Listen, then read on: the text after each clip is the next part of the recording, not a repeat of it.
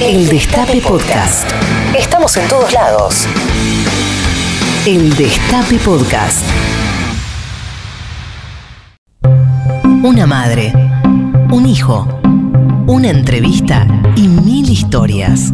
¿Qué me contás? El mejor plan de tu sábado al mediodía está acá, en el Destape Radio. ¿Qué me contás?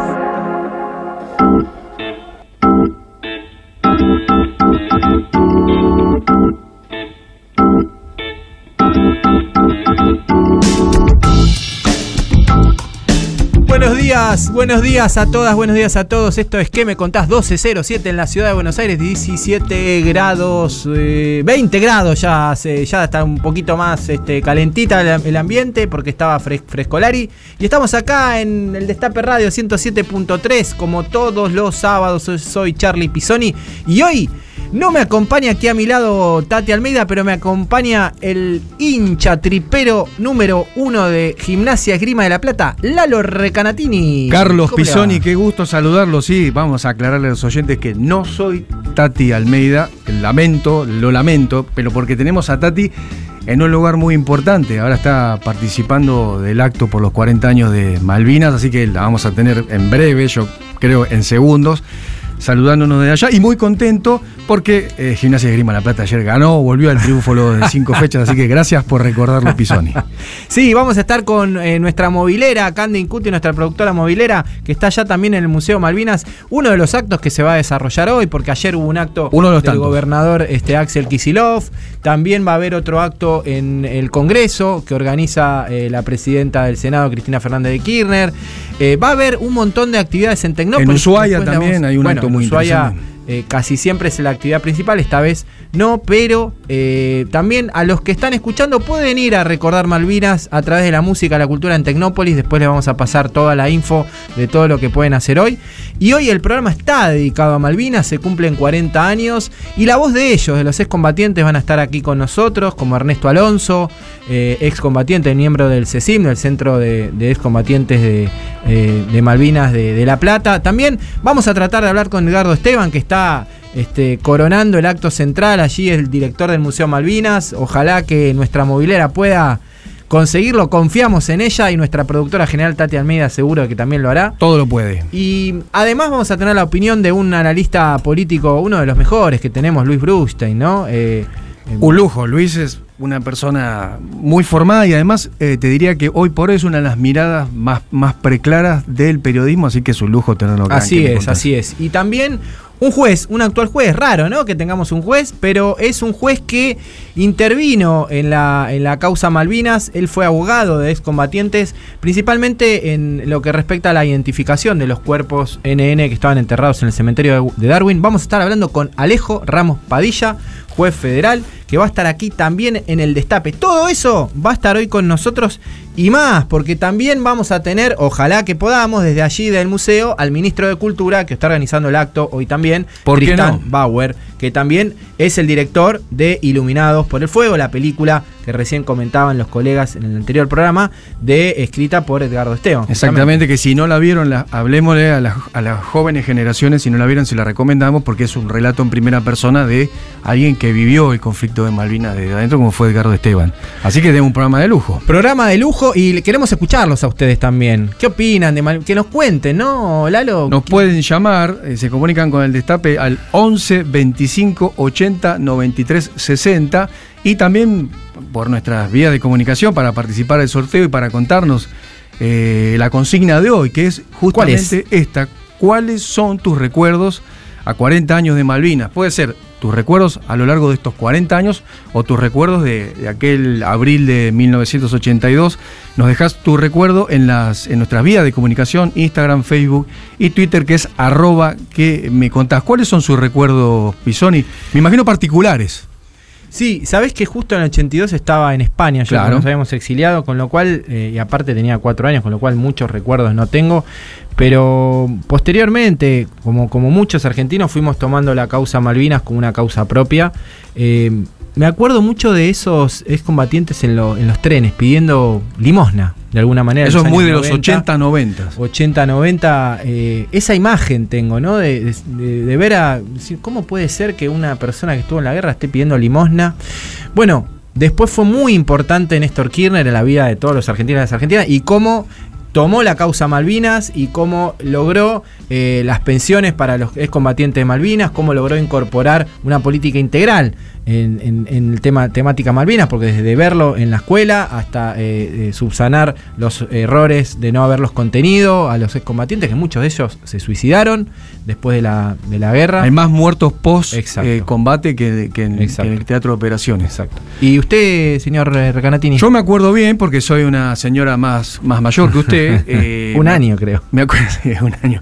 Pero me acuerdo, me, es uno de los recuerdos más vívidos que tengo de, del jardín de infantes, de, como un proceso de malvinización eh, veloz. Eh, y el tema de las colectas y, cómo se juntaba plata y chocolates y cigarrillos. Mi, padre tenía una mi padre se había ofrecido como voluntario eh, en comunicaciones para ir al teatro de operaciones y fortuitamente un amigo que trabajaba en crónica le contó más o menos cómo venía la cosa y desistió. Increíble, ¿eh? Sí, entonces pasamos a tener una, posición muy señalada en el barrio que era de no apoyo a las colectas y demás. Este, de hecho, creo que hay, un trabajo especial sobre el tema de los chocolatines, un documental. Eh, porque después que se había colectado aparecían los kioscos para su reventa. Claro, eh, eso por un lado. Y luego lo que decís vos, la desmalvinización durante el alfonsinismo fue muy grande. De repente dejamos, eh, pasamos de aprender la marcha de Malvinas y cantar Malvinas yo, a no hablar y eh, reconocer a los excombatientes, primero como prácticamente mendigos, era el equivalente a un mendigo, y luego pasaba una cosa muy singular que es que los excombatientes ocultaban que eran excombatientes. Lo que les había pasado. Exactamente. Y me pasó en carne propia de tener un jefe excombatiente, Omar San Juan, le mando un abrazo si está escuchando, que eh, teníamos un trato cotidiano y si no indagabas mucho no te enterabas que era excombatiente porque todavía, a fines de los años 90, él sentía vergüenza de haber sido uno de nuestros héroes de Malvinas. Así que. ¿Sabes con quién me lo comparo mucho este, este tema? Con los sobrevivientes de la dictadura, ¿no?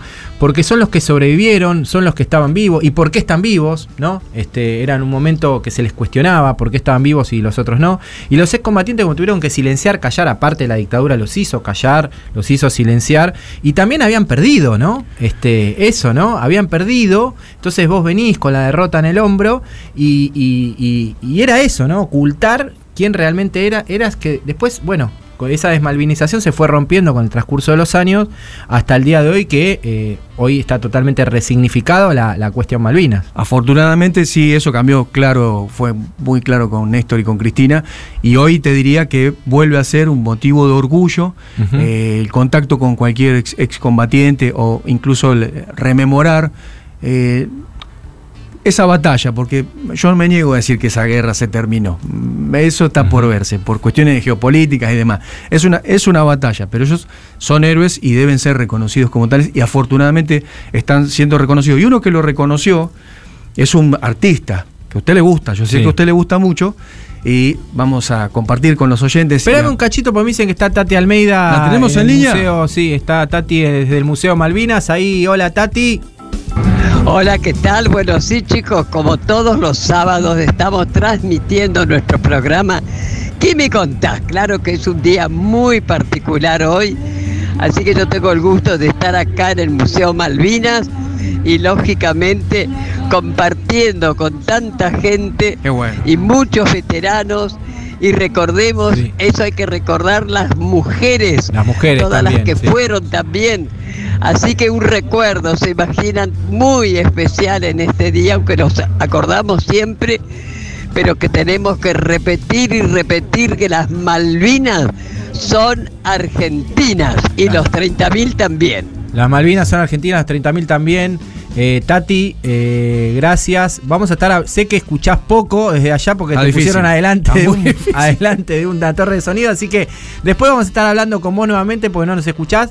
Eh, y con nuestra movilera desde el Museo Malvinas en el acto oficial. Y ahora sí, podemos escuchar un poco de música. Ahora que apareció la, gran Tati desde allá, podemos escuchar a Sirio y los persas haciendo Héroes de Malvinas. Puede más la indiferencia de tu gente que la bala más voraz del enemigo. Me pregunto qué pasaba por la mente del infame que te estaqueaba en el frío. Te sacaron de lo hondo de la selva o de algún potrero ingenuo y olvidado. Te sacaron de tu casa y sin abrigo. Te largaron en el viento surelado. Te entregaron armas que no conocías, que con suerte cada tanto funcionaban. En un hoyo que cavaste repetías las canciones que creías olvidadas. No sabías que era sentirte tan lejano, ni que el hambre se comiera tus entrañas. Solo estaba la mirada de un hermano, con la misma incertidumbre en la mirada. Por siempre serán héroes, por siempre serán héroes, por siempre nuestros héroes de Malvinas. Y por siempre serán héroes, por siempre serán héroes, por siempre nuestros héroes de Malvinas.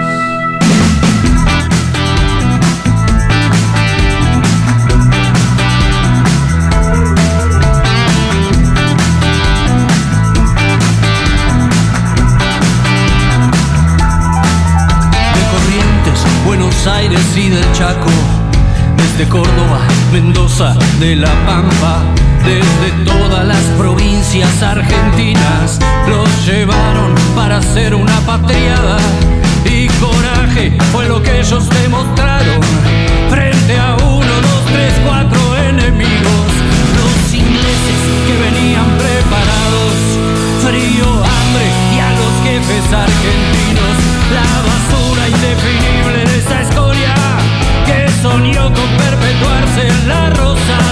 debería haber sido inmediatamente por sus padres en la gran plaza de Mayo fusilada.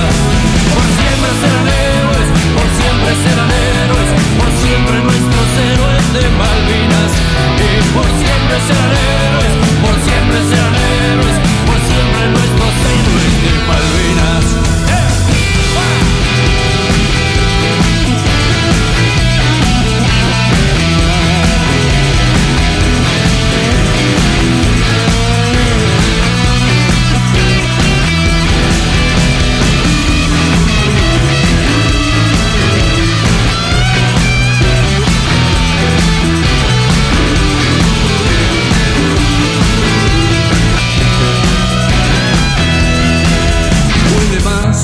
indiferencia de tu gente que la bala más voraz del enemigo. Hubo menos héroes muertos en el frente que en el campo de batalla del olvido. Y allá quedarán eternos centinelas sin relevo esperando que algún día, sin que corra sangre, vuelva la celeste y blanca a flamear sobre esas tierras argentinas. Por siempre serán de por siempre serán héroes, por siempre serán héroes, por siempre nuestros héroes de Malvinas. Y por siempre serán héroes,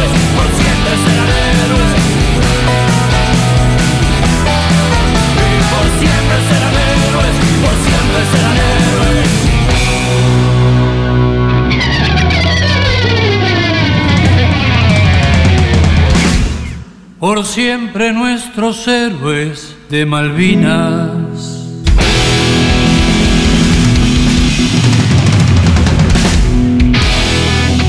Un pañuelo como bandera y Santos en remera. ¿Qué me contás? Tati Almeida, Charlie Pisoni y vos. Sí, vos. ¿Qué me contás?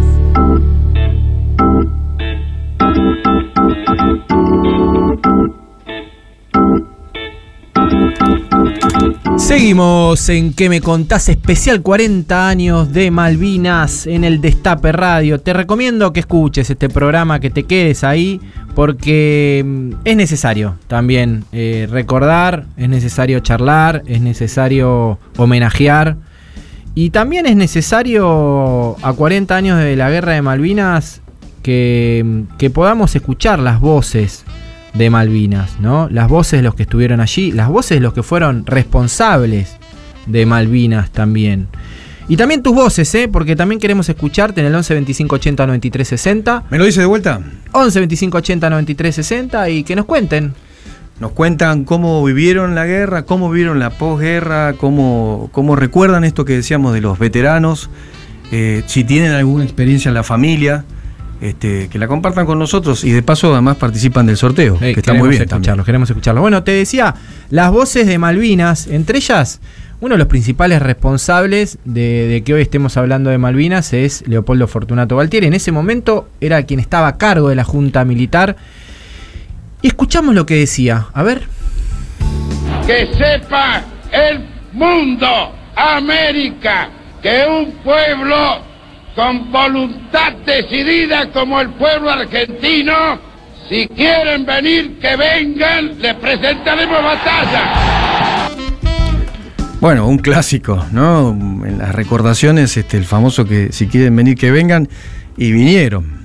Y los tipos vinieron, y vinieron eh, muy, muy preparados. Y hoy justo escuchaba el testimonio de un, de un excombatiente que era de familia británica, entonces hablaba muy bien inglés y terminó funcionando como enlace entre los argentinos eh, capturados y, los mandos ingleses. Y ellos se contaba que se sorprendían, jamás imaginaban la tecnología que manejaban en el barco en, en el Canberra, porque el relato era como que venían unos tipos medio drogados y un poco asustados, y lo que se encontraron fue con una fuerza, digamos, además con una fuerza naval, una- hace 300, 400 años, la más poderosa del mundo, eh, la, Inglate- la inglesa, y, y justamente se sorprendían que los tipos vinieron y vinieron pertrechados para un combate, digamos, incluso de largo aliento. Una cosa, me- a mí me sorprendió. Ellos mismos estaban descolocados por la tecnología que manejaban. Y hace poco se, se- se- se- lo- desde el Reino Unido y Gran Bretaña pudieron ad- admitieron que eh, trajeron armas este, nucleares. Estaba previsto, sí, se desclasificaron documentos. Muy bien, Pisoni, lo veo muy informado. Se se desclasificaron documentos eh, de los servicios de inteligencia británicos y efectivamente estaba previsto que si la guerra se complicaba, podían llegar a disparar misiles atómicos a Buenos Aires y a Córdoba. Cosa que en ese momento parecía totalmente disparatado, de ciencia ficción. Bueno, efectivamente ellos lo evaluaban por el perfil de guerra, porque en un momento eh, la cosa estuvo bastante pareja. Eh, eso, eso eran las evaluaciones que estaba haciendo la inteligencia británica, así que este, el famoso no bombardeo en Buenos Aires de Charlie eh, al final tenía, Claro. tenía bastante sentido. Te puedo contar algunos números. A ver. La mayoría del frente de combate eran jóvenes de 18 a 20 años. ¿Sabes qué es lo más importante de esto? 8 de cada 10 eran colimbas, que la gran mayoría no había tenido instrucción militar a categoría 63 porque eran los que no habían hecho la colimba, los llamaron también Claro. este, a- a- al frente de batalla. Es decir, vos fijate, eh, el 80% eran colimbas, es decir, que las Fuerzas Armadas pusieron el 20% de los soldados combatiendo, es decir, una cantidad ínfima, con lo cual está claro a quién se mandó al muere, ¿no? Está claro a quiénes mandaron al muere, ¿no? Claro, es- eso hace pensar que sabían realmente cómo Bueno, venía la mano. claro. Porque digo, y, voy- y retomo esto, perdón Charlie, pero es un tema que nos atañe y nos cruza, que es, eh, es- ese valor que, que, entre comillas, demostraban secuestrando, torturando y matando, cuando tenían la oportunidad histórica de demostrar si eran eh, realmente estaban a la altura de, la- de las circunstancias, lo que deciden es mandar a pibes de 18 años, correntinos, chaqueños, Claro. que lo más cerca que habían estado del frío era cuando abrían la heladera, si tenían. Eh, entonces, ahí es donde está la duda. De hecho, el informe Rattenbach, que fue el informe posterior a la guerra, y Rattenbach no era compañero, claramente, era lapidario respecto a cómo se había manejado, incluso sobre estas sospechas de que si quieren venir, que vengan, vinieron y venían con todo. Claro.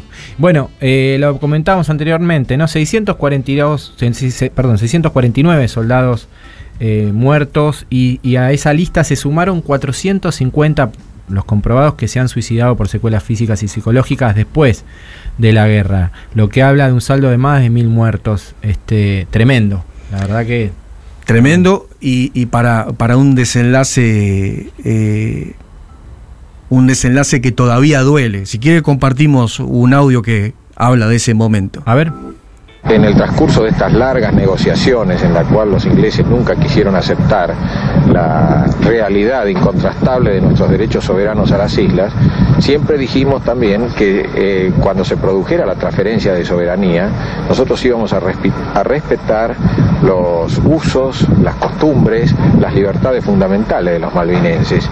Ese es un tema que si logramos transferirlo de las palabras a los hechos y el malvinense se convence de que siempre hemos sido honrados, honestos en nuestras promesas, en nuestros dichos, va a significar que poco a poco vamos a poder trabajar juntos.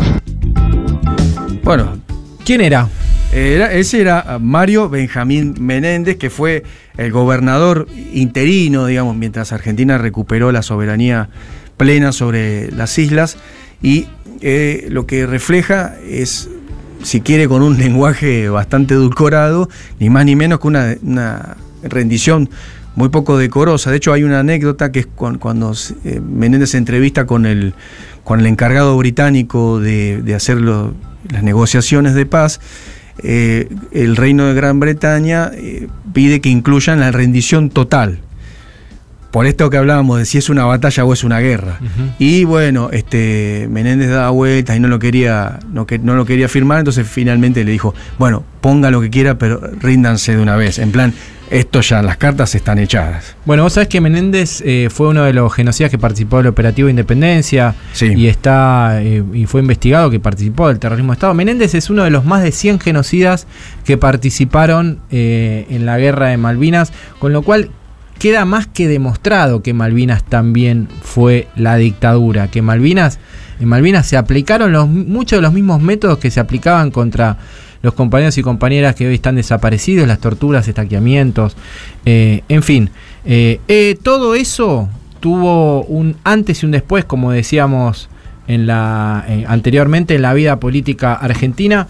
A partir de la decisión política de un expresidente que cambió la vida de muchos y muchas, que fue Néstor Kirchner, y por eso lo queremos escuchar. Creyendo que renunciando a nuestros valores podemos recuperar las Malvinas. No, señores, no hay nada de la nacionalidad que se pueda recuperar de rodillas. Se recupera por la paz, con amor, pero con dignidad, defendiendo los valores la integración nacional de nuestra tierra. Muchas gracias, señores combatientes, muchas gracias, señores oficiales, muchas gracias, pueblo de Ushuaia. Las Malvinas son y serán argentinas. Muchísimas gracias. Bueno, Néstor, esto que hablábamos, ¿no? Poniendo de nuevo el, el centro, las Malvinas con la además eh, un estadista de su talla viendo además la proyección sobre Antártida, si quiere otro día para hacer un programa entero, pero consciente de, esa necesidad, del reconocimiento de los excombatientes y de la eh, centralidad que va a tener en un futuro no muy lejano Malvinas y la Antártida. Qué importante eh, ser patagónico, ¿no? Cómo lo sienten de otra manera. Bueno, lo vivieron de otro modo, claro. En Santa Cruz también estaban este, los ejércitos, las, reservas, se dirían en, en distintos este, cuarteles.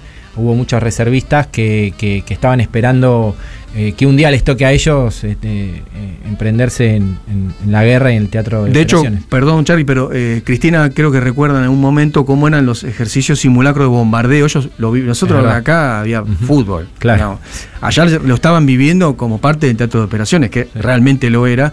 estaban los vidrios, las casas, los vidrios tenían cintas para por las explosiones, había que apagar la luz en determinado momento. Vivían realmente una situación de guerra, no acá como los cines estaban atiborrados y la calle corriente también. Este, esa es la, diferencia sustancial de lo que pone en la nota de Malvinas un presidente como Néstor, que viene además de una de las pocas regiones que lo, que lo vivió en forma directa el conflicto. Vos viste que, mencionaste recién el fútbol, viste que a través del fútbol eh, hemos hecho, hemos conquistado una simpatía de algunos países que no quieren tanto a, Inglaterra. Que Son unos cuantos países los que no quieren tanto Inglaterra. ¿eh? Pero hay algunos que son los que están más al lado, como Escocia, como Irlanda, este, sobre todo esos dos, que, te manifiestan una adhesión constantemente y trajiste algo de música referido a eso. Traje algo de música justamente de alguien que simpatiza con causa Malvina, un pueblo, digamos, si hay en el mundo que simpatiza con causa Malvina porque padece a, la invasión británica hace 500 años, son los irlandeses. Y ahí le traje una perlita, a ver. una banda de música celta, irlandesa, cosa que a mí me gusta, eh, parte de esa sangre que corre por mis venas que se llaman The Young Wolf Tones e hicieron una canción en honor a Don Guillermo Brown, el almirante Brown, Sí. padre de nuestra armada, irlandés el hombre por caso, y en esta recordación de hechos históricos, que le digo, los irlandeses saben más de historia argentina que muchos argentinos, en esta canción lo va a poder comprobar, no dejan de repetir en, toda la, en todos los estribillos que las Malvinas son argentinas. Así que si quiere, compartimos A The. Wolf Tones.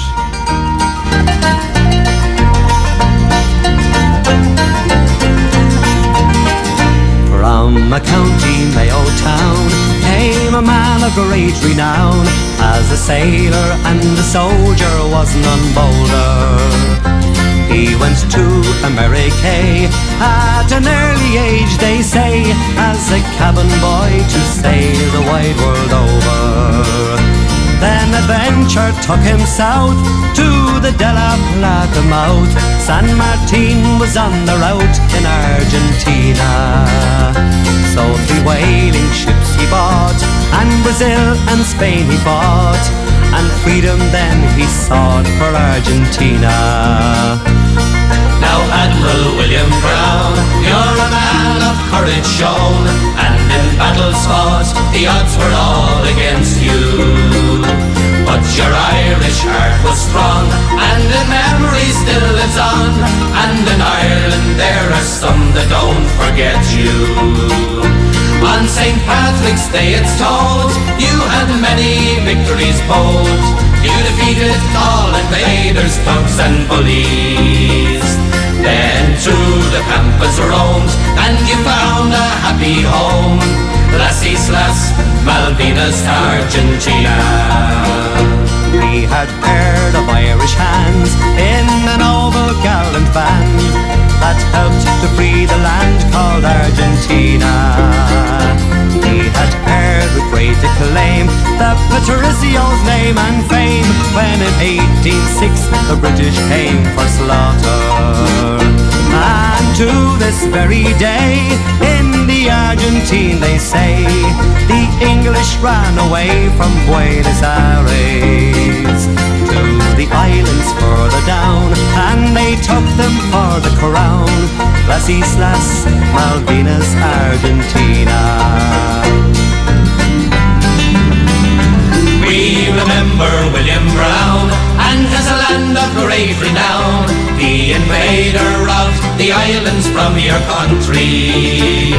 When in 1833, where by pirates forced to flee, and in Ireland, sure we know the story fully. And the people that went to, to the Argentine when you, to escape the English laws and wars and famine. They have proved a loyal crew, just like all the Irish do. Las Islas Malvinas, Argentina. the old colonial days and the cruel English ways. With her thunder plunder, we will teach the natives. For the Brits are going to war, just like Whitelock did before, with her ships and guns and drums and flags and banners. In the Empire days of old, when they for gold and paraded it around the streets of London. Oh, no human rights were given to the natives dead or living. Las Islas Malvinas, Argentina. In the Argentine he died, Father Fahim by his side. 57 was the year his country mourned him. A hero of the nation, he's remembered with elation throughout the world where freedom still abounds. And the Southern Cross take note, where bold Willie Bulfin wrote, the Irish still support you, Argentina. With the empire tumbling down, let no paddies back the crown. Las Islas Malvinas, Argentina. With the empire tumbling down, let no paddies back the crown. Las Islas Malvinas, Argentina. Estás escuchando a Tati Almeida y Charlie Pisoni. ¿Qué me contás? En el Destape Radio.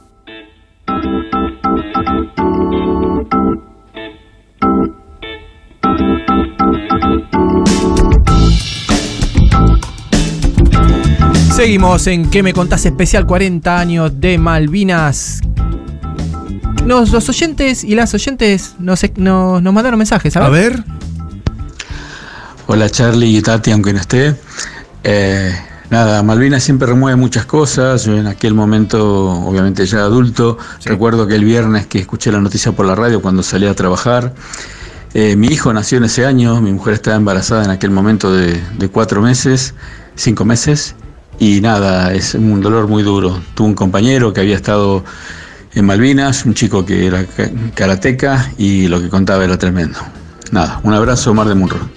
Un abrazo, Omar. Un abrazo, Omar. Eh, estamos también con un móvil en vivo desde el Museo Malvinas, que tenemos algunos, algunos audios de algunos integrantes eh, que están participando del acto. Escuchamos a Tristan Bauer, ministro de Cultura de la Nación.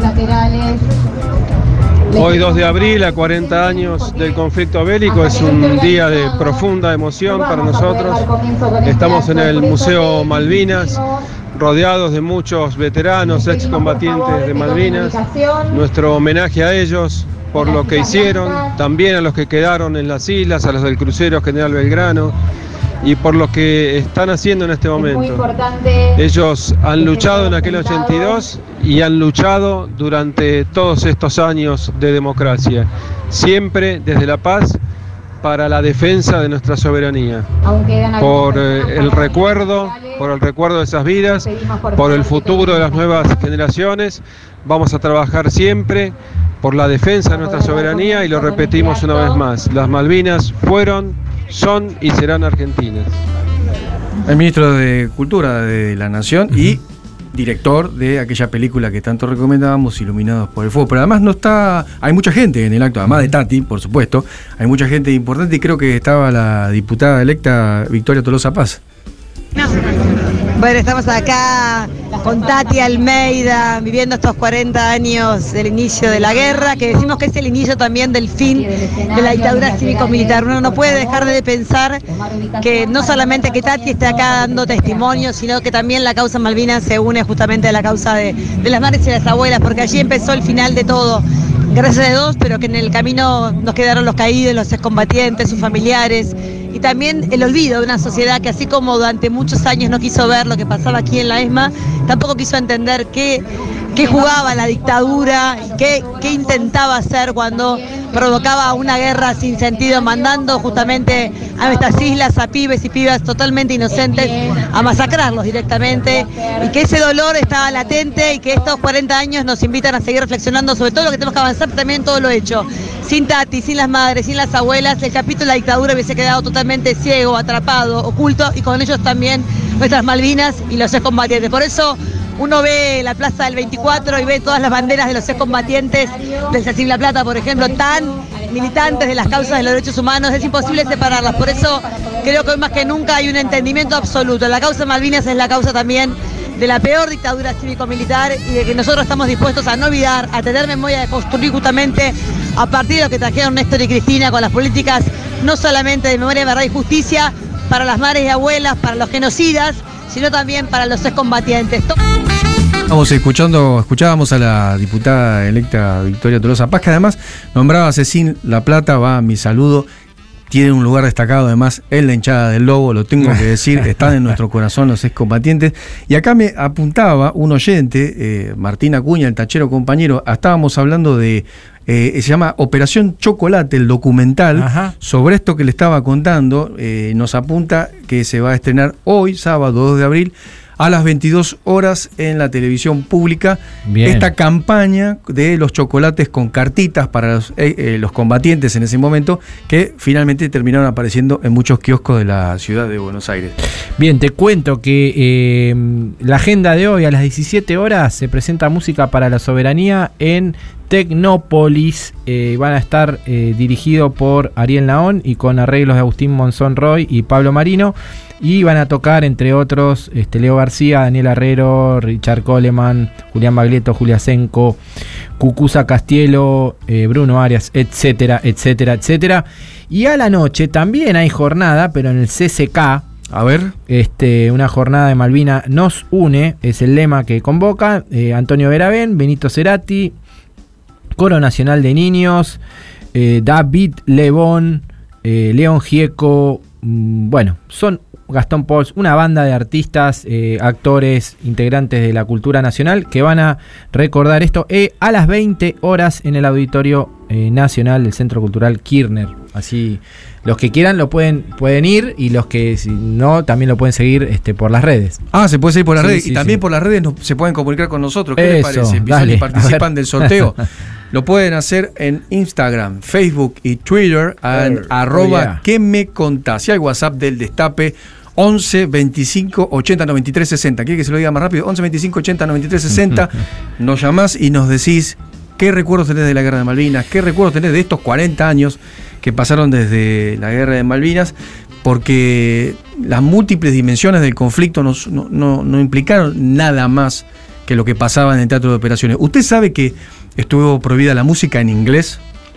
Sí, Duran- ¿estuvo prohibida? durante el conflicto. Es verdad, estuvo prohibida, Estuvo sí. prohibida la música en inglés. Usted no residía en la República Argentina, pero acá no se podía emitir música, en principio en inglés, de, de todos los orígenes del inglés, digamos, este, y puntualmente música argentina. Entonces, para compartir con usted y con los oyentes que tal vez no, no tenían este dato y no sabían, ¿qué le parece si escuchamos una de las canciones que salió ese año, que es un gran hit musical, pero que acá no se pudo escuchar hasta mucho tiempo después del final del conflicto? ¿Qué bélico? hit me estás hablando? Es África Esa. de la banda Toto. Así Vamos. que si El Nico lo, lo decide, El Destape Radio en, en- en conexión con Aspen Ahí va. 102.3. buena música.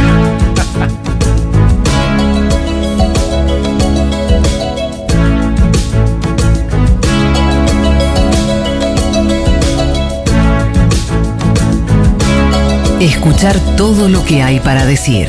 ¿Qué me contás? Hear the drums echoing tonight, and she hears only whispers of some quiet conversation. She's coming in 12:30 flight. The moonlit wings reflect the stars that guide me towards salvation. I stopped an old man along the way hoping to find some old forgotten or ancient melodies.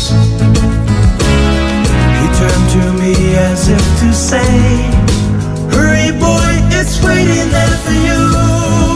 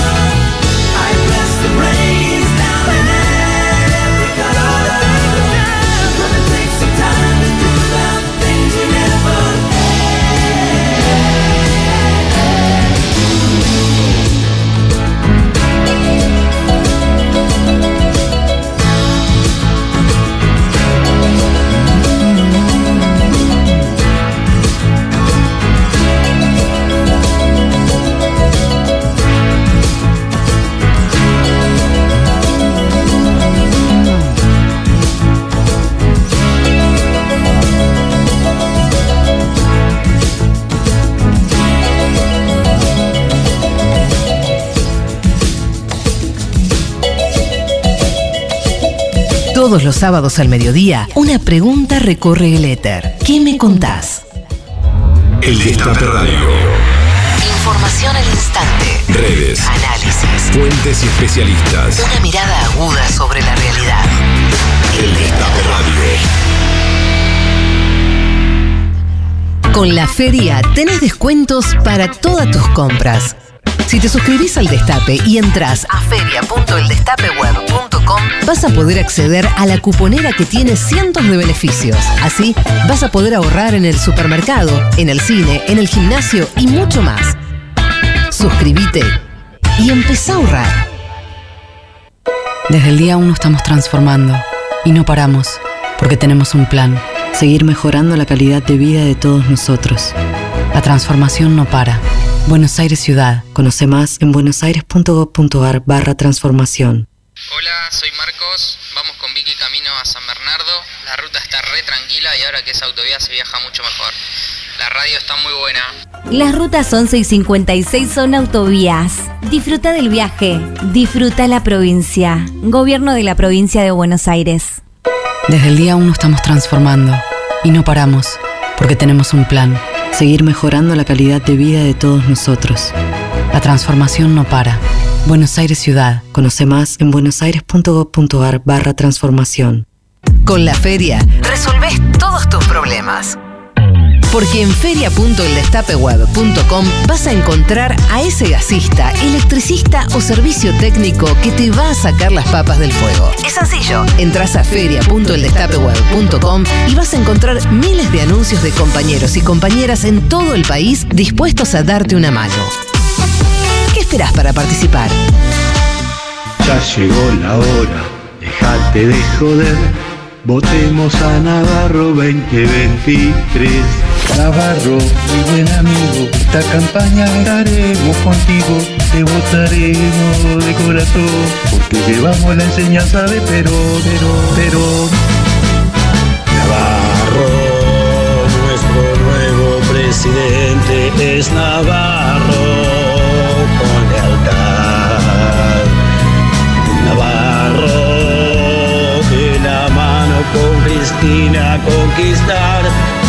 campo nacional. Navarro 2023. Y que no te tomen por boludo. Con Navarro presidente siempre tendrás más. Tus manos serán las alas, las plumas tu piel y tu vuelo una farsa.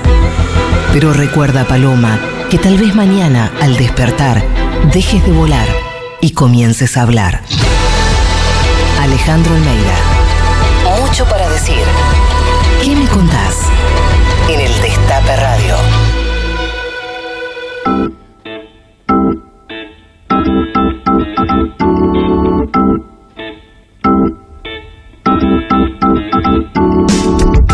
Seguimos en ¿Qué me contás? Radio Especial 40 años de Malvinas. No está conmigo Tati Almeida, que está en el acto en el Museo de Malvinas, pero está conmigo Lalo Recanati. Acá estoy, no estoy allá y estoy acá, Pisón. Y de hecho lo estábamos viendo acá, Tati, por, por las pantallas que tiene acá, muy bonitas eh, el destape. Hay múltiples actos, no es este el único acto del día de hoy. La vicepresidenta y presidenta del Senado ha tuiteado una actividad en la que va a participar y de la cual el público también puede hacerse parte, que dice a 40 años de Malvinas, el Congreso de la Nación homenajea a sus excombatientes. Podés participar de las actividades culturales en la explanada del Palacio Legislativo, le hace Congreso, Claro. o seguir en vivo el evento a través de Senado TV. Y esto va a ser, porque no me lo preguntó, pero yo igual se lo voy a decir, a partir de las 16 horas, acto en reconocimiento a excombatientes, eso va a ser adentro. 18.30 concierto de la Orquesta de Cámara del Congreso de la Nación. Y a las 19.30 proyección de un mapping, me dijeron mis fuentes, posiblemente malas, como dice alguien, que es espectacular el mapping que se va a hacer sobre el Congreso con imágenes históricas de eh, Malvinas y todo lo que nos pasa alrededor de Malvinas. Así que están invitados por la mismísima vicepresidenta de la Nación a participar a partir de las 18 horas en el Congreso de la Nación. Muy bien, y ustedes también están invitados que están escuchando a mandarnos un mensaje al 11 25 80 93 60 y contarnos sobre, sobre Malvinas. Anda medio mal el WhatsApp web, pero están entrando a poquito los mensajes. A ver, escuchamos. Les va, los estoy escuchando, yo estoy recordando, yo estaba en primer año, Colegio Católico de Monjas Misericordia de Devoto, en mi casa eh, había mucho entusiasmo con la recuperación de Malvinas, creo que en gran parte de la sociedad también lo había, aunque íbamos a una guerra. Y, bueno, me acuerdo que se podía en el rezo del ingreso, cualquiera podía ir, y agarrar el micrófono y decir unas palabras. Bueno, yo me había mandado un discurso a favor de la guerra que terminaba diciendo que los ingleses no saben ni dónde están las Malvinas ni por qué se combate. Y eh, la frase con que terminaba era quién ganará esta guerra. Me acuerdo que quedó todo el colegio en silencio más del que había para escuchar la oración. Y después la profesora de Mirazón de matemáticas me había llamado y me dijo, ¿quién escribió eso? Y digo yo. Y no me dijo más nada y nadie me dijo más nada, pero fue un momento que ahora lo veo en retrospectiva, que, que- qué confusión también, ¿no? Así que bueno, nada, eso. Verónica de Devoto, un beso. Gracias, Verónica. Bueno, en- era así, era, se vivía así. Además, imagínense con escasísimos medios de comunicación y todos controlados por la dictadura, era muy complicado. Si no te pasaba algo, est- este hecho fortuito que yo le contaba de mi señor padre ítalo argentino que se estaba por Ujú. anotar como voluntario, tal vez quedaba allá en las islas. Claro, sí. Eh, es lógico. ¿Qué te parece si escuchamos la voz de un excombatiente, eh, uno de los este, de las voces que, que empezamos a escuchar estos últimos años, eh, que es la de Ernesto Alonso? Él combatió, combatió en Malvinas, sobrevivió, fue socio fundador del CECIM, del Centro de Excombatientes este, de las Islas Malvinas. Impulsó principalmente dos hechos este, muy importantes. Uno es la causa judicial por violaciones a los derechos humanos, que ahora nos va a estar contando en qué estado está. Y la otra fue el reclamo por la identificación de los cuerpos enterrados en el cementerio de Darwin. Si te parece, eh, lo vamos a escuchar un par de, de- audios que le hice- le- nos mandó Ernesto Alonso, porque hoy estaba con En, el- en los actos, en como distintos actos, hay un acto también en La Plata muy importante. Le preguntábamos cómo se viven estos 40 años de la Guerra de Malvinas.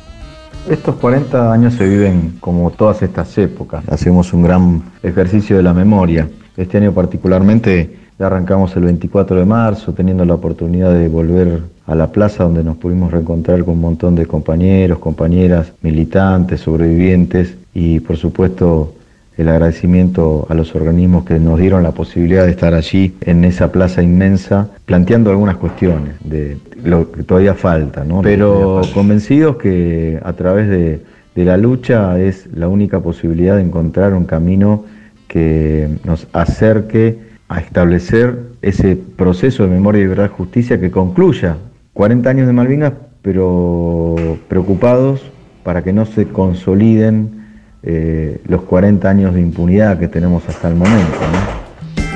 Sabés que Ernesto Alonso fue uno de los oradores que hablaron en la Plaza de Mayo el 24 de marzo porque los organismos decidimos que hablaran ellos antes del discurso de los organismos, pues nos parecía importante que esté la voz de los co- excombatientes eh, en la plaza que también es la plaza de los excombatientes, porque lo- la dictadura, Malvinas Eh, también fue la dictadura, pero, y Malvinas también fue la democracia, porque sin duda que los excombatientes de Malvinas tuvieron que ver mucho con la reconstrucción democrática. Como fueron así los organismos de derechos humanos, también los excombatientes han tenido una importancia fundamental. Bueno, de hecho, eh, la, la guerra de Malvinas fue un, un- un manotazo para continuar con una adhesión popular de una dictadura que, que se estaba cayendo a pedazos. Claro, veníamos ¿no? de la marcha de la CGT la semana anterior, que termina en represión, papá ni trabajo. A los, a los siete días se llena la plaza vivando a Galtieri, eh, y eso realmente fue un efecto de catalizador en un montón de sectores de la sociedad.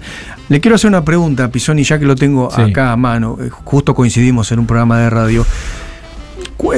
Yo no, recuerdo bien, pero vos seguramente de- de- adentro de los organismos eh, tenés un recuerdo más patente. Había en un momento como una decisión excombatientes, ¿no? Eh, familiares. pero eso era, era interno, era interno de, de cada organización o era algo externo por un interés particular.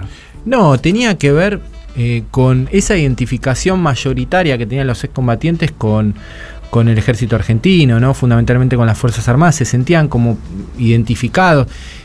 Lo que hablábamos anteriormente, yo los recuerdos que tengo de los excombatientes en, en, en los trenes pidiéndole casi limosna, eh, era vestido de fajina, ¿no? Entonces Claro. esa, esa visión pro-militar eh, generaba un rechazo entre los que est- estábamos pidiendo que los militares que ellos mismos estaban reivindicando, esas mismas fuerzas, fueran juzgadas y castigadas. Entonces, eh, había una decisión ahí que con el tiempo eh, se fue rompiendo y se fue unificando el reclamo. De hecho, uno de los 24, nuestra consigna fue Memoria, Verdad, Justicia y Soberanía, eh, incluyendo eh, la temática de Malvinas. Porque acá lo, lo va a decir Ernesto Alonso en breve, ¿no? Ellos fueron torturados y estaqueados por los mismos genocidas que torturaron y estaquearon a nuestros padres. ¿no? Entonces, tiene mucha ligazón Malvinas.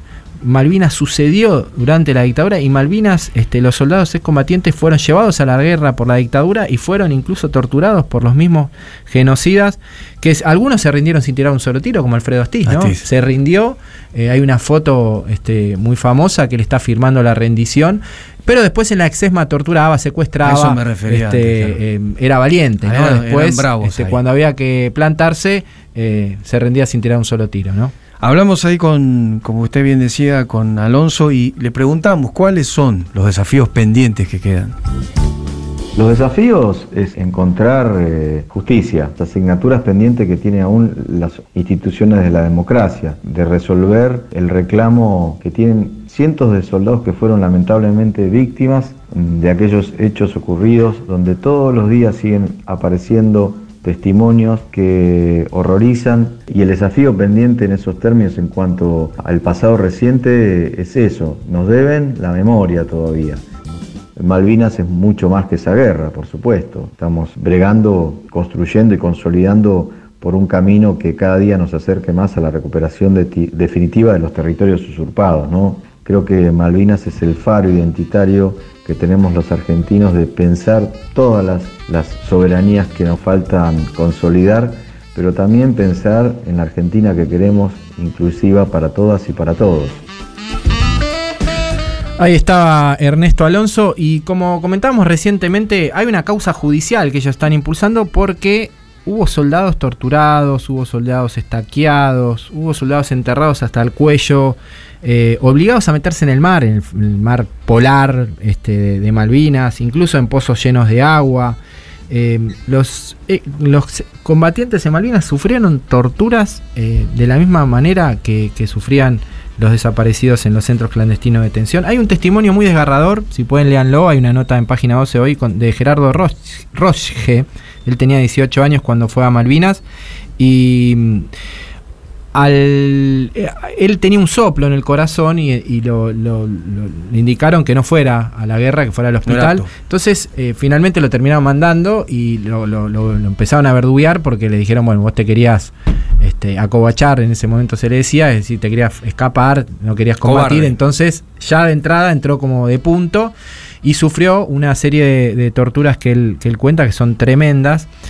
Y él, este, cuando volvió de Malvinas, lo metieron en un calabozo y pudo fugarse el calabozo. Y por esa fuga, y lo volvieron a atrapar, estuvo cinco años preso después de Malvinas. Tres años de ellos, eh, perdón, eh, eh, eso- esos años presos en un neuropsiquiátrico en Campo de Mayo y tres años de ellos ya en democracia. Ya no más en dictadura. Con lo cual es tremenda la historia de, este excombatiente, Gerardo Roche, si pueden búsquenla. Y marca esto que venimos diciendo, ¿no? Hay 100 eh, militares acusados por violaciones a los derechos humanos. Lo que eh, no se ha logrado todavía es que sean juzgados y castigados, caus- causas abiertas. Pero solamente se ha podido procesar a cuatro. ¿Por qué? Porque ¿qué dice la justicia? Bueno, son delitos que prescribieron.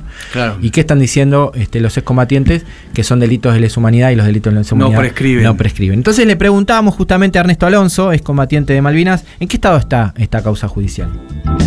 La causa judicial se encuentra en un estado que hoy estamos pendientes de esta Corte Suprema de Justicia de la Nación. Una causa que fue iniciada hace 15 años, donde hay más de 180 testimonios entre víctimas y testigos, donde hay más de 130 militares imputados, en un recorrido que la verdad que con la cantidad de pruebas que tiene y a partir de la desclasificación de los archivos secretos de Malvinas, donde aparecen los propios documentos oficiales que constatan estos eh, hechos denunciados, la verdad que ya tenemos que haber estado hace años en una instancia de juicio oral.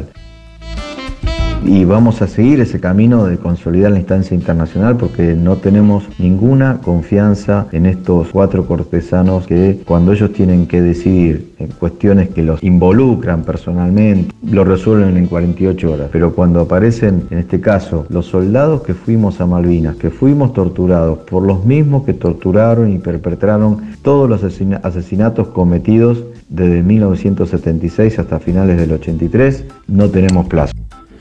Bueno, comentábamos con, con Pisoni a partir del testimonio de Alonso que ni siquiera fueron juzgados. Saquemos eh, el contexto político que nosotros podemos tener una perspectiva sobre las aberraciones que practicaba la dictadura con su propia población, que ya es difícil de explicar, en otros países no lo pueden creer. Tenemos el- el- la virtud de, de, junto con España, somos los únicos dos países que fuimos bombardeados por nuestro propio ejército. Pero además hay cosas que no fueron juzgados ni siquiera por un tribunal marcial, que es el caso de la tortura a tus propios combatientes, porque hasta la Convención de Ginebra, señores, prohíbe que uno lo haga con el enemigo, es impensado que vos lo estés practicando con tus propios combatientes en el teatro de operaciones. Sí. Sí, bueno, yo creo que tiene mucho que ver que eh, este, seguían ostentando el poder en los años 80 y, y, bueno, de hecho eh, no pudieron, no se pudo avanzar con las causas por delito de lesa humanidad, menos iba a avanzar con estas cosas porque evidentemente tenían que tapar todo y, se- y de eso es lo que hablábamos anteriormente, ¿no? La desmalvilización es el silencio, es tapar, es el caso de este, de este excombatiente Gerardo, que estuvo cinco años este, detenido. Vos, te- vos recordás que a los excombatientes, eh, cuando volvieron, y muchos lo cuentan, eh, estuvieron cuatro o cinco días en dependencias militares porque lo hicieron engordar. Para no mostrar este, esa, esa figura de desnutrido, le hicieron cambiar de, de ropa. Es decir, tuvieron que tapar y que ocultar durante muchos años, incluso en democracia, las atrocidades que habían cometido las Fuerzas Armadas en Malvinas. Bueno, eran, como cantó alguien alguna vez, eran hombres de hierro, ¿no? Ellos se sentían, porque en la ESMA eran hombres de hierro. Cuando tuvieron al enemigo enfrente, no fueron tan hombres de hierro. De hecho, Astiz se entregó sin disparar una sola bala. Y alguien que le dedicó una canción que estuvo prohibida durante muchísimo tiempo y estas cosas que solo pasan en Argentina, con, con la, la negativa de pasar música en inglés en la radio, empezaron a pasar, o sea, es un país raro, señoras y señores oyentes, ya lo- creo que lo tienen concluido todos. Con la guerra se prohíbe pasar música en inglés, entonces empieza a pasar artistas latinoamericanos y argentinos que estaban prohibidos antes de la guerra de Claro. Malvinas. Y es un, es un, es un como una- un relanzamiento del rock nacional también. En ese momento empieza a tener un auge. Es la explosión Este, porque había que llenar un montón de horas de, de radio con música y, y música también que, entre comillas, alentar un poco cierto sentimiento de pertenencia nacional y demás. Entonces el rock argentino, el rock en español, pero el rock argentino, y a veces cuando decimos rock en español decimos rock ar- argentino, tuvo una explosión y una exposición que no había tenido hasta ese entonces. De hecho hubo que recurrir incluso a grabar porque faltaban discos, novedades para poner al aire. Entonces uno de los que vuelve del el exilio sonoro es León Gieco y una de las canciones que suena muy fuerte en ese momento es Hombre de Hierro. ¿Qué le parece si la compartimos, Pisoni? A ver.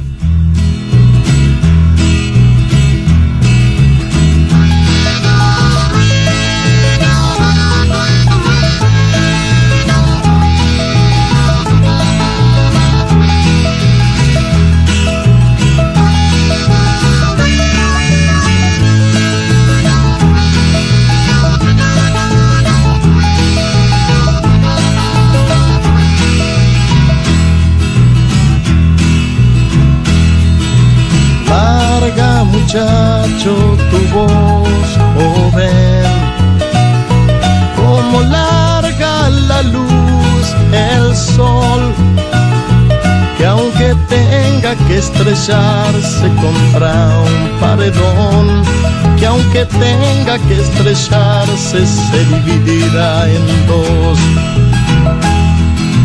Suelta muchacho tus pensamientos,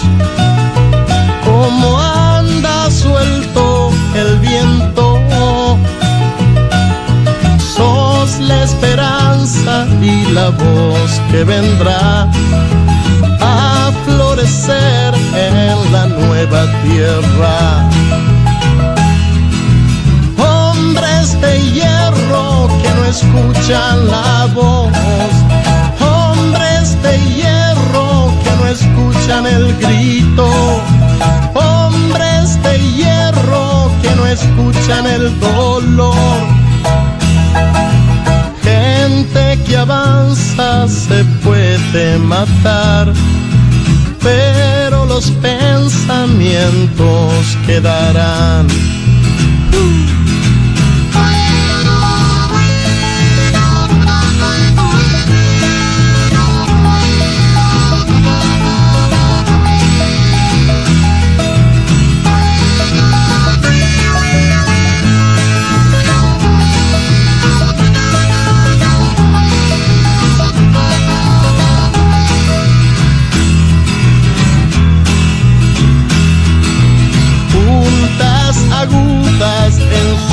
Ensucian el cielo como la sangre en la tierra.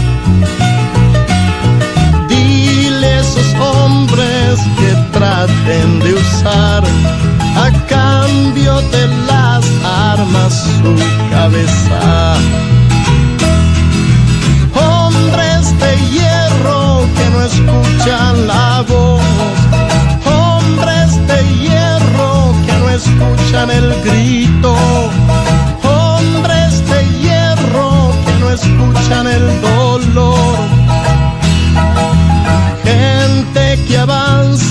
Se puede matar, pero los pensamientos quedarán.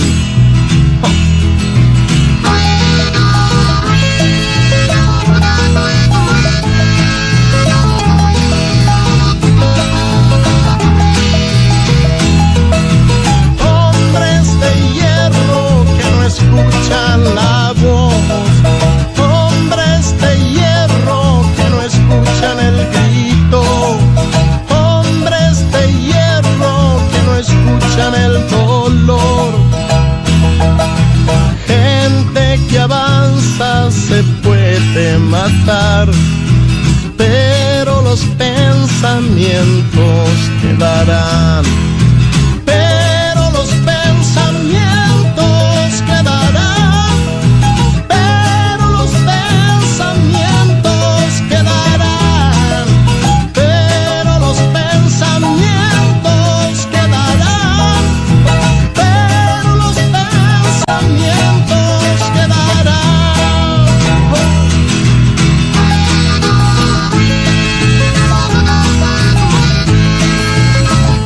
Almeida, Charlie Pisoni y la voz de los que tienen algo para decir. ¿Qué me contás? El Destape Radio 2022. Otro año para seguir creciendo. Otro año para seguir sumando. Con la feria resolvés todos tus problemas, porque en todo el país hay un compañero o una compañera dispuesta a sacarte de ese apuro que tanto te está complicando la vida. ¿Necesitas un gasista? ¿Necesitas hacerle cables nuevos a tu casa? Entra en feria.eldestapeweb.com y a un precio compañero vas a recibir un trabajo de lujo. ¿Qué esperas para participar? Hace 100 años empezamos un proyecto que impulsaría un país entero. Una compañía de bandera para acompañar por siempre a nuestra bandera. Impulsando autos, motos, aviones, barcos, la industria, el trabajo, el federalismo, el campo, la inclusión, los pueblos. Impulsando un país entero. En IPF cumplimos 100 años. Impulsando lo nuestro.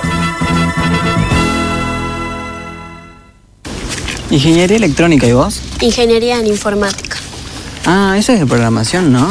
programación y un montón de cosas más. Bueno, entonces estaría bueno que te programes una alarma porque ya estamos bastante tarde. Metele.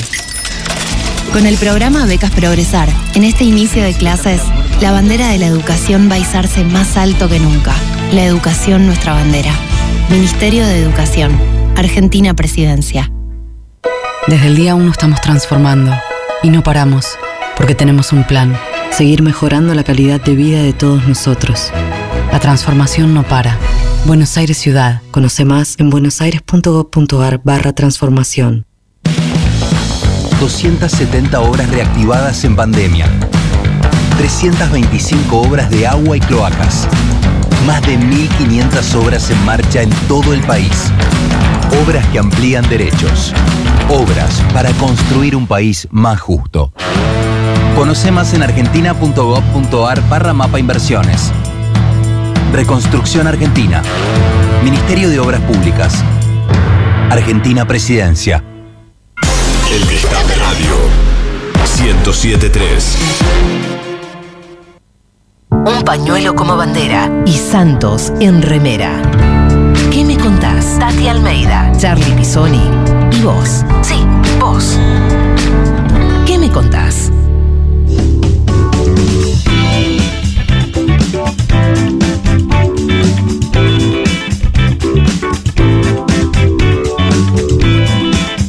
Y la gente se comunica al 11 25 80 93 60 y nos dice lo siguiente.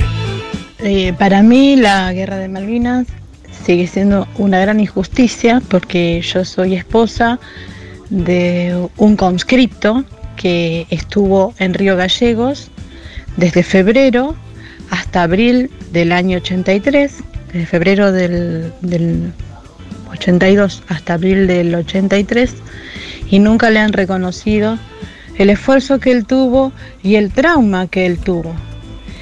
Y seguimos en la injusticia, de la misma manera que los estaqueados y los torturados, ellos nunca le reconocieron nada. Y es una gran injusticia.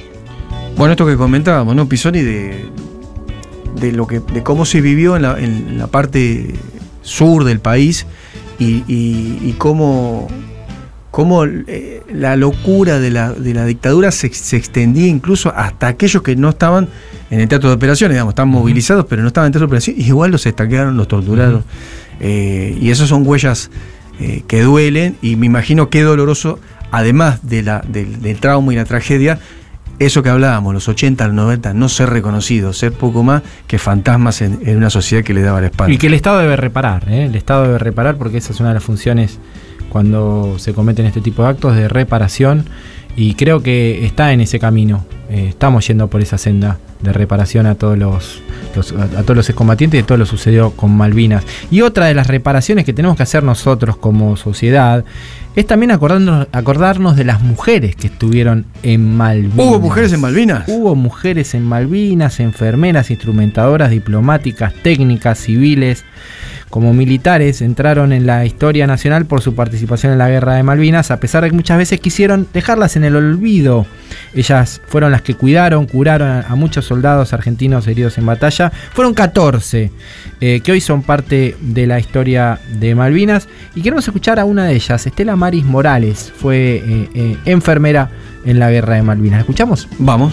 Me entero que tengo que ir a la guerra, que me tengo que preparar. En ese momento sentí eh, orgullo, me sentí como, lo digo siempre, una Florence Nightingale. Eh, sentía que iba a ayudar a los heridos que llegaban de la guerra, que iba a cumplir mi labor como enfermera. Porque estábamos en la tapa de las revistas y dicen, bueno, ahí están, pero cuidado, no pueden hablar, silencio total, solo las fotos, pero no pueden hablar con los periodistas. Eran órdenes y así se hizo, obviamente, porque eran órdenes que teníamos que cumplir. Pero acá parece ser que la guerra es una cuestión de hombres. Y cuando salimos algunas mujeres a decir, nosotras también estuvimos, fue cuando se nos dijo mitómanas, locas, mujeres de la vida y muchas cosas más. Usted sabe, Pisoni, que yo escuché esa versión. ¿Sí? Sí, porque mm, tenía una vecina ah, en Ciudadela, usted sabe que yo soy del oeste donde está la JITE, y mm, que era enfermera, que la, la- la- la enfermera del barrio, digamos, ¿no? Y ella tenía, tenía era eh, profesora, maestra de enfermeras, y había capacitado, porque hay una capacitación especial cuando vas a una zona de conflicto, y, y nosotros no le creíamos que había, ido, que había habido mujeres enfermeras en Malvinas, pensábamos que eran solamente hombres, o sea, fíjese, la triple negación, ¿no? Eh, del conflicto, de los que volvieron y en este caso por ser mujeres no reconociendo la tarea que habían desempeñado en Malvinas. Y le decían que eran locas, que inventaban. Locas, me suena, me suena. me suena de algún me lado, suena- ¿no? me suena de algún lado. Bueno, otro de los invitados del día de la fecha que está su voz compartiendo, con su voz comparte su testimonio, es el juez federal Alejo Ramos Padilla. Previo a ser juez, él eh, acompañó en sus demandas a los excombatientes nucleados en el CECIM y participó en el proceso de identificación de tumbas NN. Vos sabés que en el cementerio de Darwin eh, hay muchas tumbas que no tenían nombre, eh, estaban enterrados como NN. Y se hizo una campaña eh, fundamentalmente iniciada durante el gobierno de Cristina Fernández de Kirchner, conjuntamente con la Cruz Roja, eh, para identificar esos cuerpos. Una campaña que costó mucho porque había muchas familias que no querían sacarse el ADN. Muchas familias no querían, como era, como era ¿Por qué, como- Charlie? Porque era como revolver Aquello que había este, pasado. aquello que había pasado. Bueno, fue todo un trabajo de, de- de convencer, de charlar. Bueno, primero fueron unos 20, después unos 30, después 50, después se fueron agregando muchas más familias. Y hoy ya tenemos 115 cuerpos identificados este, en el cementerio de Darwin que pueden llevar su nombre, su apellido, saber quién es. Los familiares pueden ir a llevarle una ofrenda, porque antes iban a llevarle una ofrenda, elegían Claro, una, tumba al azar y, y- y le llevan. Bueno, hoy eh, este proceso de identificación está en marcha, también gracias al trabajo del, del EAF y también gracias al trabajo de abogados que acompañaron este proceso, como Alejo Ramos Padilla, a quien le preguntamos, ¿de qué hablamos cuando hablamos de Malvinas? Cuando hablamos de Malvinas hablamos y denunciamos políticas imperialistas y colonialistas. Hablamos también de las bases militares de la OTAN. Hablamos de cómo malversó una causa nacional la dictadura militar para mantener un régimen de facto. Hablamos de los soldados que estuvieron muchos años sin identificar y que gracias a una acción conjunta, pero especialmente que encararon los familiares de los héroes de Malvinas y los centros de excombatientes como el CECIN La Plata, se lograron identificar a través del trabajo del equipo de antropología forense y la Cruz Roja Internacional.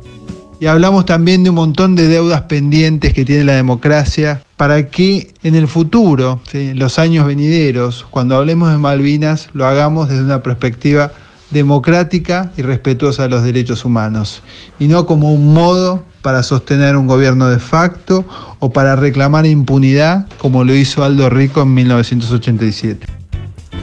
Ahí estaba Alejo Ramos Padilla, te agradecemos mucho eh, escucharte, fuiste uno de los artífices también de, de algunas de estas victorias en este camino por... Y no, eh, no creo que hubiese habido muchos dispuestos a representar esta causa No, particular, ¿no? no, no, no, justamente la- por eso El sello de los Ramos. Padilla. Hay que reivindicarlo justamente. Y alguien que tiene sello, que también, bueno, tiene una, una mirada muy especial, lo comentábamos al principio, eh, y una mirada muy especial por las circunstancias en que les tocó vivir la guerra de Malvinas, lejos del país, por múltiples razones, fue Luis Brustein, que también habló con nosotros. Hoy estábamos comentando, hizo un artículo que recomendamos que salió publicado. Él es analista político, está, lo pueden leer todos los sábados en página 12. Y habló con nosotros y nos contaba lo siguiente. Bueno, sigue siendo, cada vez que pasa el tiempo hay una cantidad, Malvinas deja en el aire una cantidad de, de cuestiones que, que la sociedad tiene que resolver, ¿no? tiene que asumir la forma en que siguió una aventura loca de la dictadura, por un lado, en que abandonó a los verdaderos héroes, que eran los soldaditos que fueron a combatir por una gesta patriótica en la cual creían, eh, y, y separar la paja del trigo, eh, separar lo que fue una causa patriótica y los que creyeron en que iban detrás de una causa patriótica y los que condujeron eh, las fuerzas militares, que eran fuerzas armadas que, que estaban entrenadas por la doctrina de seguridad nacional como fuerzas policiales y que estaban muy alejadas de un concepto de defensa nacional. Y la demostración estuvo en la ineptitud con la que condujeron la guerra, el, el- equipo en mal estado, que el equipo equivocado que llevaron, eh, llevar soldaditos con poca instrucción para enfrentar a uno de los ejércitos más poderosos del planeta. Todo eso da a entender que el- el proyecto de la conducción militar no era recuperar las islas, sino generar un hecho político que levantar una imagen que estaba cada vez más eh, deteriorada, como se había demostrado tres días antes con la movilización de la CGT de Brasil. Eh, todo eso yo creo que la sociedad tiene que seguir discutiéndolo, tiene que recuperar la causa para, como una causa propia, como una causa de todos los argentinos, o de todos no, pero por lo menos de los argentinos que se asumen como, como que, que aman este país. Ahí estaba Luis Brustein también desde el Museo Malvinas porque está participando del acto. Y otro de los que está participando del acto allí, porque acaba de finalizar, es el ministro de Ciencia y Tecnología, Daniel Filmus, que nos está escucha- escuchando. Te saluda Charlie Pisoni y Lalo Recanatini. Daniel, buenas tardes. ¿Qué tal, Charlie? ¿Cómo están? Muy Bien. Buen día. Buen día. ¿Cómo, cómo fue el acto? Contanos un poco eh, eh, en este día tan especial a 40 años de la Guerra de Malvinas. Bueno, la verdad que fue muy emotivo. Yo vengo ayer a la noche de la vigilia en Río Grande y antes de ayer del acto central con Alicia Kirchner en Río Gallegos. Así que la emoción es constante y en los tres actos el sentimiento es el mismo. El eje central del 2 de abril es reconocer, homenajear, recordar a quienes combatieron en las islas, pero retomar ese reconocimiento y homenaje y transformarlo en compromiso para seguir luchando por la misma causa que muchos de ellos dieron en la vida. Así que un sentimiento enorme y la verdad que una emoción muy grande y la transmitió con mucha energía el presidente. Daniel, Lalo Recanatini te saluda, buenas tardes. ¿Y cómo sigue nuestra causa Malvinas para adelante? Bueno, por el único camino que puede seguir, que es el camino de la paz y la diplomacia. Eh, justamente hoy se rescató la, la idea de que es a través del diálogo, como plantea Naciones Unidas, de cumplir la resolución 2075, que nosotros tenemos alternativas por la solidaridad y el apoyo de todo el mundo de recuperar las islas. No hay otro camino eh, y lo que tenemos que sostener es, por un lado, la unidad de nuestro pueblo, que hace 189 años viene repitiendo un sentimiento tan profundo como que las Malvinas son, fueron y serán argentinas, pero por el otro lado, el apoyo, el, el factor decisivo acá es el apoyo de los otros países, de los organismos multilaterales que presionen sobre el Reino Unido para que definitivamente se sienta en la mesa de negociaciones, mesa en la que estuvo hasta entrado a la década del 70 y que abandonó para siempre. Daniel, te agradecemos la comunicación, nos estamos yendo. Eh, quería preguntarte si vas a participar de algún acto más, porque hay un montón de actividades hoy también. O ya vas a descansar. la, a la tarde estaremos en Tecnópolis y a la noche estaremos en el CCK porque hay que apoyar y acompañar a los familiares, a los combatientes. La verdad es que tienen que sentir que el pueblo los abraza y que sigue abrazando la causa y el legado que ellos dejaron. Muchísimas gracias, Daniel, por esta comunicación con el Destape, con que me contás. Bueno, escuchábamos al ministro de Ciencia y Tecnología, que además estuvo al frente de una de las comisiones de seguimiento, creo que es la bicameral de seguimiento de Islas Malvinas y Atlántico Sur, alguien que conoce de primera mano esta Y después fue secretario de la Nación de Asuntos Malvinas en la Cancillería. Exactamente, que o sea, llevó adelante durante mucho tiempo nuestro, nuestro reclamo histórico por las islas. Y hablando de las islas, hablando de la guerra y hablando de la música, porque veo que en la radio hay que poner música. ¿no? No- no queda- es por Navarro nos pide por contrato que pongamos música. Música, Entonces, maestro. Me acordé eh, cuando anoche usted me llamó y me encargó el tema eh, Júnteme Música Recanatini, me acordé que hay una banda que tuvo como una cosa, una doble prohibición. Primero por las características que ya hablábamos de, de que la dictadura prohibía la música del rock argentino, una cosa totalmente extraña, pero cuando eso se libera durante el conflicto, justamente para buscar material para emitir en las radios, esta banda grababa en inglés. Sí. Entonces era un problemón, porque sí, es una banda argentina, sí, pero cantan en inglés, sí. Entonces, Ajá. ¿qué hacemos? Bueno, entonces no los pasamos. Claro. Otra de las víctimas de la dictadura fue, en este caso, Sumo, con su cantante Luca Prodan, eh, uno de los italianos más argentinos del mundo, y que tenía la característica que cantaba muchas canciones en inglés. Una de las canciones que no pudo sonar durante el conflicto fue la siguiente, Crua Chan, si quiere la compartimos con los oyentes. Compartamos, consumo, con ese gran artista que fue Luca Prodan. Yo fui al mejor colegio de Europa. Fui al colegio con Príncipe Carlos de Inglaterra.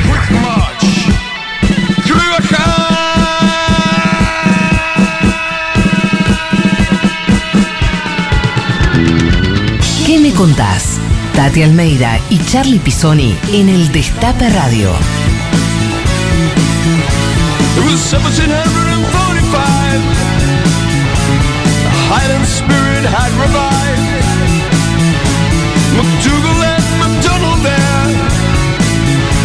The clans had come from everywhere, singing.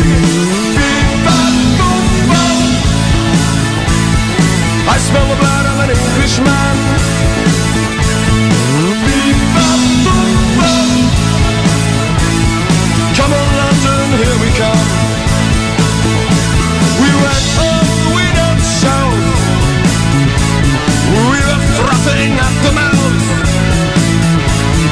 Coming down to Derby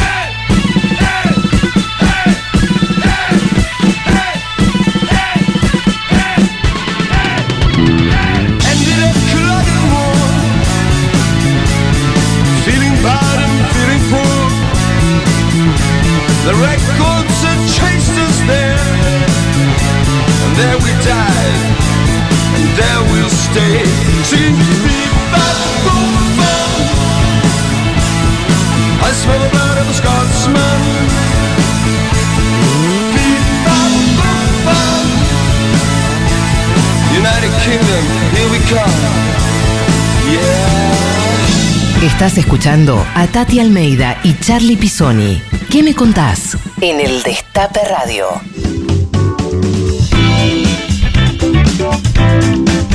Último, último, último bloque de ¿Qué me contás? Tenemos ganador, ganadora de los sorteos. Miriam de Verazategui se lleva el bolsón de la UTT. Felicitaciones, Miriam. Y Ariel de Flores se lleva el pack de cerveza de cerveza Identidad del Si amigo bebe, Gaby. no conduzca.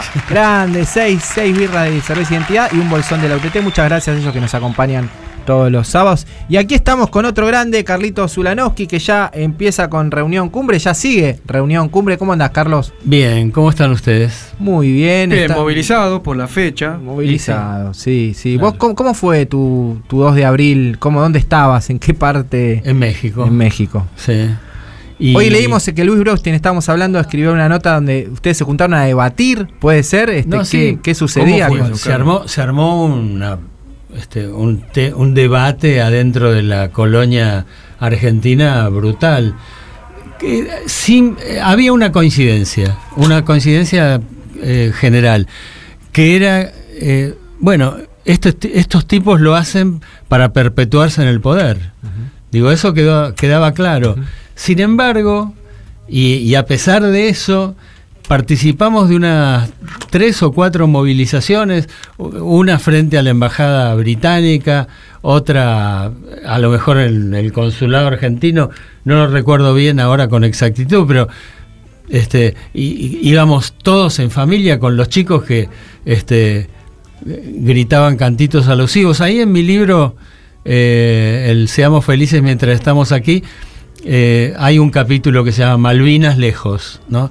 Y sí, digo, era, era una cosa absolutamente inexplicable. De repente, te entera- ¿no? de repente te enterabas que la Argentina estaba en guerra. ¿Algo más, muchachos? claro.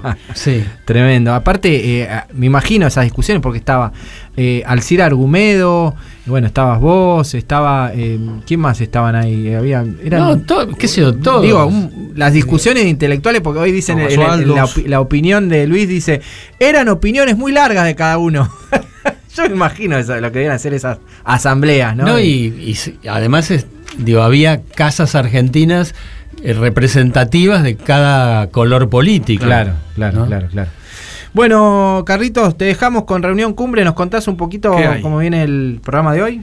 Ahora eh, la invitada por el destape es Carla Pelliza. Bien, Carlita, lo Carla. Una genia. Vamos a, a hablar con Mercedes Morán, que viene de, de tener un de obtener un premio importante en, en el Festival de Málaga. Sí.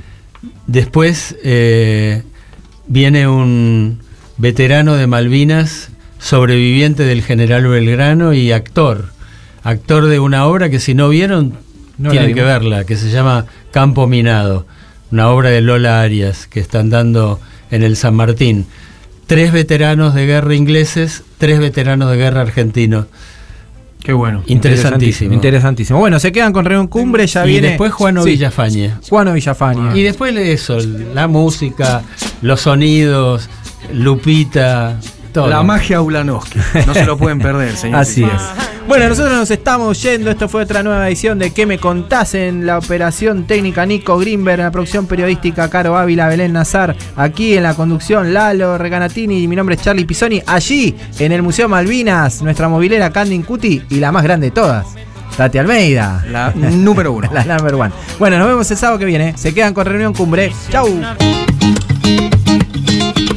Nos volvemos a encontrar el próximo sábado a la misma hora y en el mismo lugar, cuando Tati Almeida y Charlie Pisoni abran la charla preguntando, ¿y vos? ¿Qué me contás? El Destape Podcast. Estamos en todos lados.